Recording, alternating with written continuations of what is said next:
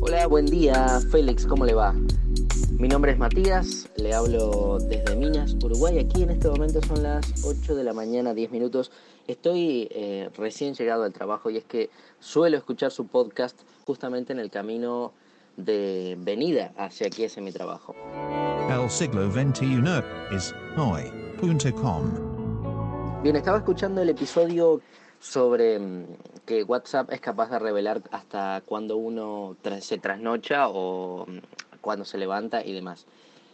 Recuerdo que hace un par de años, no soy capaz de citar la fuente en este momento, pero recuerdo que hace un par de años salió un artículo también sobre este mismo fallo de seguridad sobre WhatsApp, que en su momento nadie le prestó demasiada atención, pero que sí eh, decían que si una aplicación o programa fuera capaz de monitorizar cuando en WhatsApp uno se conecta y cuando está mm, desconectado, entonces de esa manera se podría saber justamente las horas de conexión de, de la persona.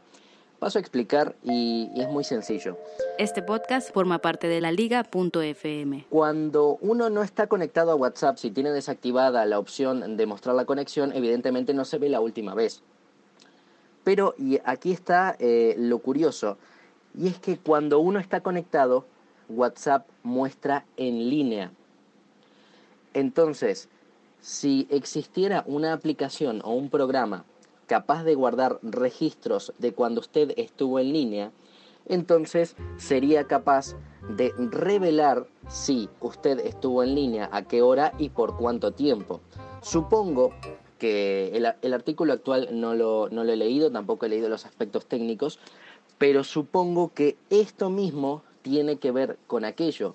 Es decir, que es un fallo de seguridad que existe ya hace un par de años. Yo no soy ningún experto, le explico Félix, simplemente soy un aficionado, pero recuerdo hace un par de años haber leído un artículo sobre esto mismo.